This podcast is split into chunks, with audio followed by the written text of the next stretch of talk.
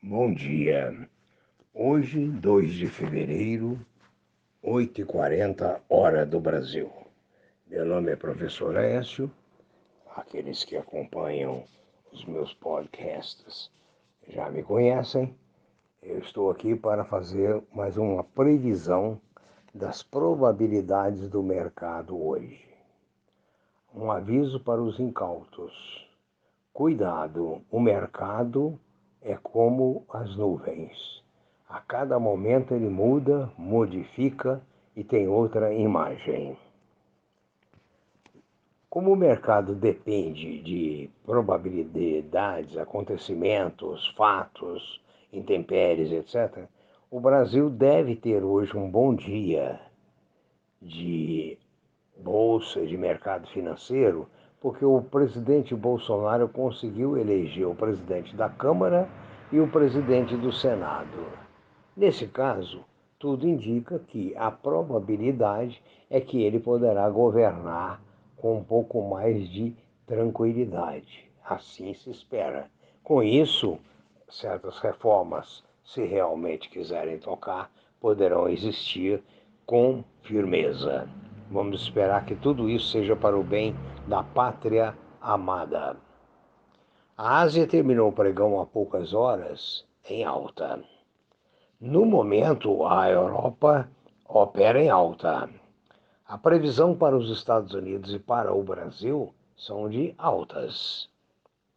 O petróleo, no momento, opera em forte alta com 2,25% para cima. O dólar opera no Brasil em baixa, no momento a 5,44. O ouro no momento também em baixa a 1,847 dólares.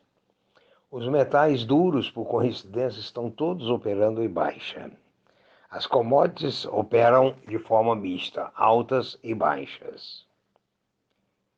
E, ah, mais uma vez, vamos falar da short squeeze que levou as ações da GameStop de 17 dólares para 483 dólares, num senhor golpe de mercado.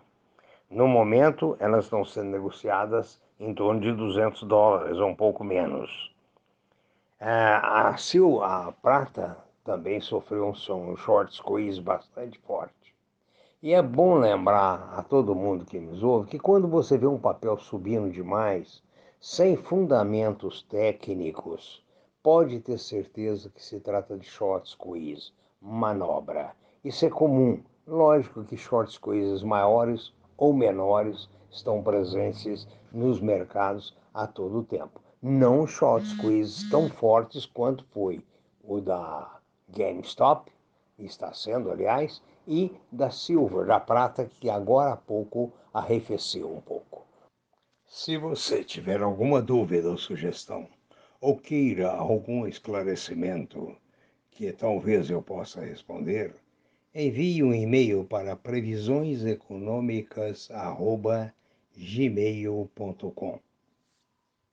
Um bom dia, bons negócios e muita prudência. Sucesso!